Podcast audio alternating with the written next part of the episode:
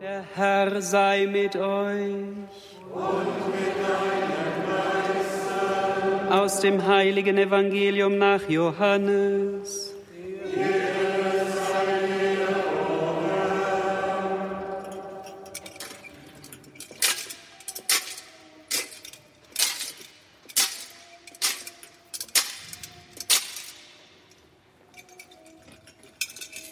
In jener Zeit erhob Jesus seine Augen zum Himmel und betete, Heiliger Vater, ich bet bitte nicht nur für diese hier, sondern auch für alle, die durch ihr Wort an mich glauben. Alle sollen eins sein, wie du, Vater, in mir bist und ich in dir bin, sollen auch sie in uns sein, damit die Welt glaubt, dass du mich gesandt hast. Und ich habe ihnen die Herrlichkeit gegeben, die du mir gegeben hast, damit sie eins sind, wie wir eins sind. Ich in ihnen und du in mir. So sollen sie vollendet sein in der Einheit, damit die Welt erkennt, dass du mich gesandt hast und sie ebenso geliebt hast, wie du mich geliebt hast. Vater, ich will, dass alle, die du mir gegeben hast, dort bei mir sind, wo ich bin. Sie sollen meine Herrlichkeit sehen, die du mir gegeben hast, weil du mich schon geliebt hast vor Grundlegung der Welt. Gerechter Vater, die Welt hat dich nicht erkannt. Ich aber habe dich erkannt und sie haben erkannt, dass du mich gesandt hast. Ich habe ihnen deinen Namen kundgetan und werde ihn kundtun, damit die Liebe, mit der du mich geliebt hast, in ihnen ist und ich in ihnen bin. Evangelium unseres Herrn Jesus Christus.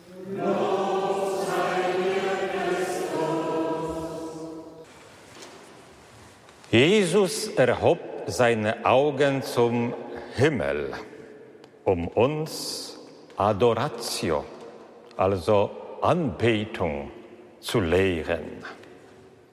Das Wort Gottes, das uns gerade in den biblischen Lesungen verkündet wird.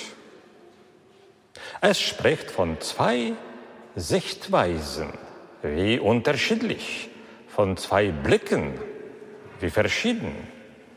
Der eine Blick ist ständig nach unten gerichtet. Wir haben es gehört. Irdisches haben sie im Sinn. Ihr Gott ist der Bauch und ihre Ehre besteht in ihrer Schande. Und der andere Blick, der nach oben gerichtet. Unsere Heimat ist im Himmel. Von dort her erwarten wir auch Jesus Christus, den Herrn, als Retter. Jesus, der die Verheißung erteilt, sie sollen meine Herrlichkeit sehen, die du, Vater, mir gegeben hast, damit die Liebe, mit der du mich geliebt hast, in ihnen ist. Das eucharistische Wunder, das Wunder der Gegenwart Gottes unter uns, der Himmel auf Erden, das Wunder der Gegenwart am Altar, beim heiligen Abendmahl, bei der Anbetung, das Wunder der eucharistischen Zeichen, die überall auf der Welt erscheinen, auch in Lignitz, in meiner Diözese. Auf das Wunder der Gegenwart Gottes reagieren unsere Herzen mit Ehrfurcht, manchmal mit Stille, manchmal mit Gesang oder lauter Anbetung. Aber wir Christen sind der Anbetung nicht einzigartig. Es gibt auch einen rein menschlichen und nur natürlichen Pseudokult in der Welt. Die Welt ist voll von Konzerten, bei denen jubelnde Menschenmassen anbeten. Die Welt ist voll von Versammlungen, von Paraden, in denen Lobgesänge erklingen. Anbetung, Ehre, Adoratio. All dies sehen wir oft, wenn wir uns in der Welt umsehen. Aber eine große Frage. Anbetung Gottes oder selbst Anbetung Menschen. Deshalb schalten wir das Licht von oben ein. Von oben. Dein Wort ist eine Fackel für meine Füße und ein Licht auf meinem Weg. Und im Licht des Wortes sehen wir, es gibt zwei Arten der Anbetung und zwei Weise, Ehre zu geben. Es gibt eine Anbetung, die den Blick auf sich selbst beinhaltet. Der Blick ist auf den Spiegel gerichtet. Ich sehe nur mich selbst. Blick nach unten. Ich sehe nur das, was körperlich und materiell ist. Der Apostel Paulus spricht heute zu uns über solche Selbstanbetung Menschens, über das ständige Schauen auf den Spiegel, den Blick auf den Boden nach unten gerichtet. Apostel Paulus, viele, von denen ich oft zu euch gesprochen habe, doch jetzt unter Tränen spreche, leben als Feinde des Kreuzes Christi. Ihr Ende ist Verderben ihr Gott, der Bauch, und ihre Ehre besteht in ihrer Schande. Aber der Apostel begnügte sich nicht damit, Kritik zu üben. Das hätte nichts genützt. Warum? Weil, wenn wir jemanden einen bescheidenen Ersatz für Schönheit, für Freude wegnehmen, wird es ohne nichts dastehen. Er wird nichts haben. Er wird schlechter dran sein als vorher. Anstelle von armseligen Freuden und Schönheiten müssen größere Freuden angeboten werden.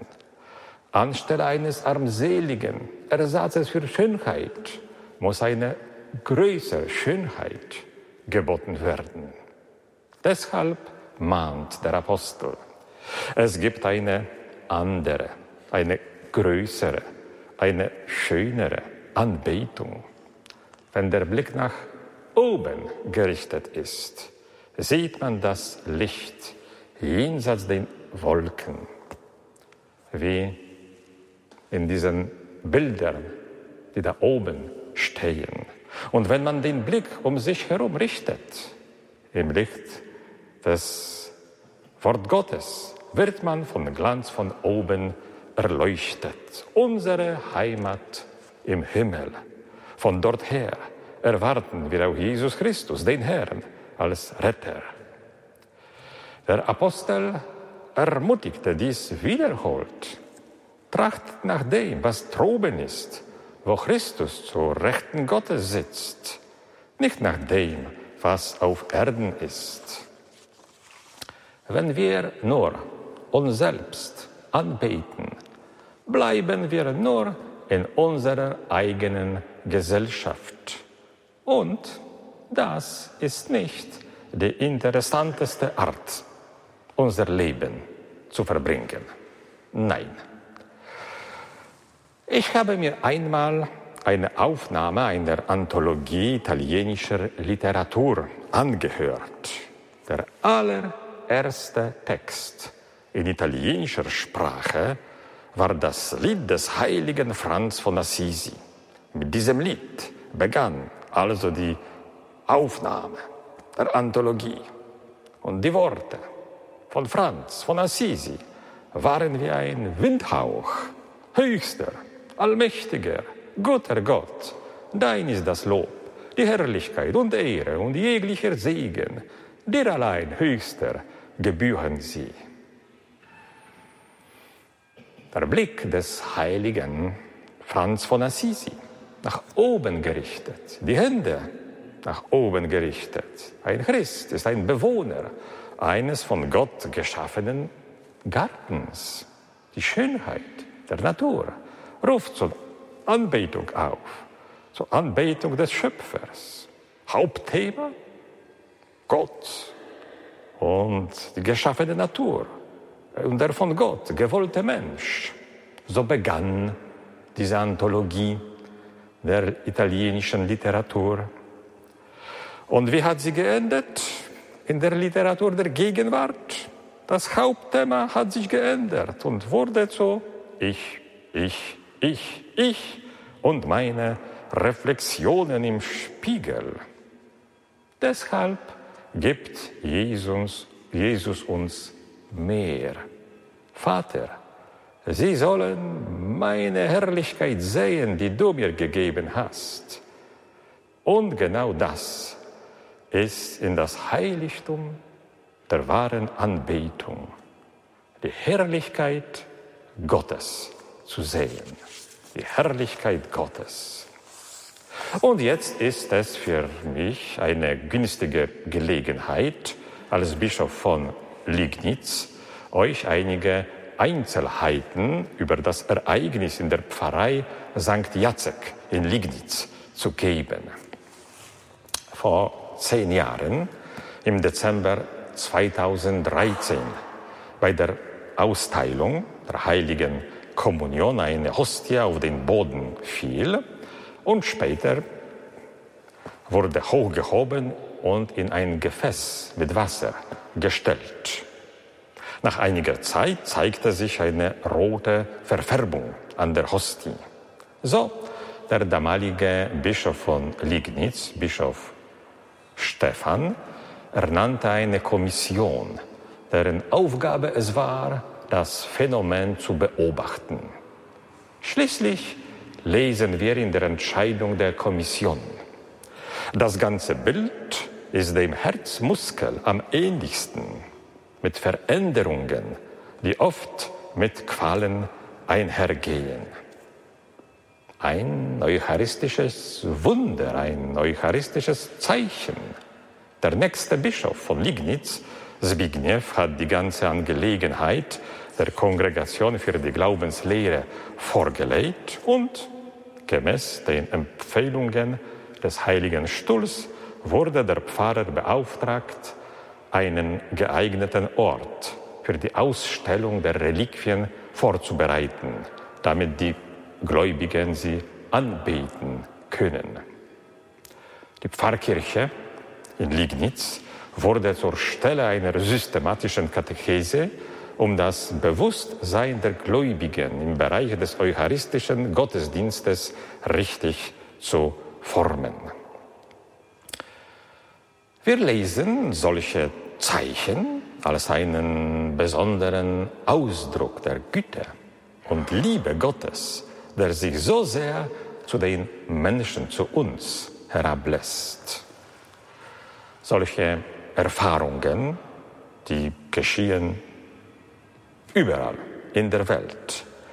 Lass uns uns im Herzen singen, dir, Gott, nur dir gebührt die Ehre und Anbetung. Und wenn wir erheben unsere Hände, um deinen Namen zu verehren. Der Blick auf die heiligste Gegenwart gerichtet, mit zum Gebet zu Gott erhobenen Händen das ist, als wäre man auf dem Gipfel der Welt. Aber das ist nicht das Ende unseres Abenteuers mit Gott. Was kommt als nächstes? Was sollen wir als Folge der Anbetung des eucharistischen Zeichens tun? Ein Wort von Papst Franziskus soll uns helfen aus der Ansprache an die Gläubigen der Diözese Rom in 2021. Sagt Papst Franziskus, was wir als das erste und wichtigste Handbuch der Ekklesiologie betrachten können, die Apostelgeschichte im Neuen Testament. So viele aktuellen Debatten über die Zukunft der Kirche, die Suche nach Auswegen aus der Krise, die ständigen Vorschläge, all das wird hier seine Antwort finden. Das Erste und Wichtigste, Handbuch der Ekklesiologie, der Lehre und der Kirche, die Apostelgeschichte. Und praktisch, die Apostel begannen die Geschichte der Kirche ja mit Anbetung und mit zu hören. Das war der Fall im ersten Kapitel der Apostelgeschichte. Dort lesen wir, 40 Tage hindurch ist Jesus ihnen erschienen, Anbetung, Adoratio, ist ihnen erschienen und hat vom Reich Gottes gesprochen, zu hören. Oder die Apostel unverwandt emporschauten nach ihm zum Himmel, Anbetung, Adoratio. Aber die Geschichte der Kirche ist damit noch nicht zu Ende. Nach dem ersten Kapitel kam das Kapitel 2. Und dort die Apostel aufstanden und verkündeten, diesen Jesus hat Gott auferweckt. Dafür sind wir alle Zeugen. Zur Rechten Gottes erhöht hat er vom Vater den verheißten Heiligen Geist empfangen und ihn ausgegossen, wie ihr seht und hört. Adoratio, Anbetung und zu hören wurde zur Evangelisierung, zur neuen Evangelisation.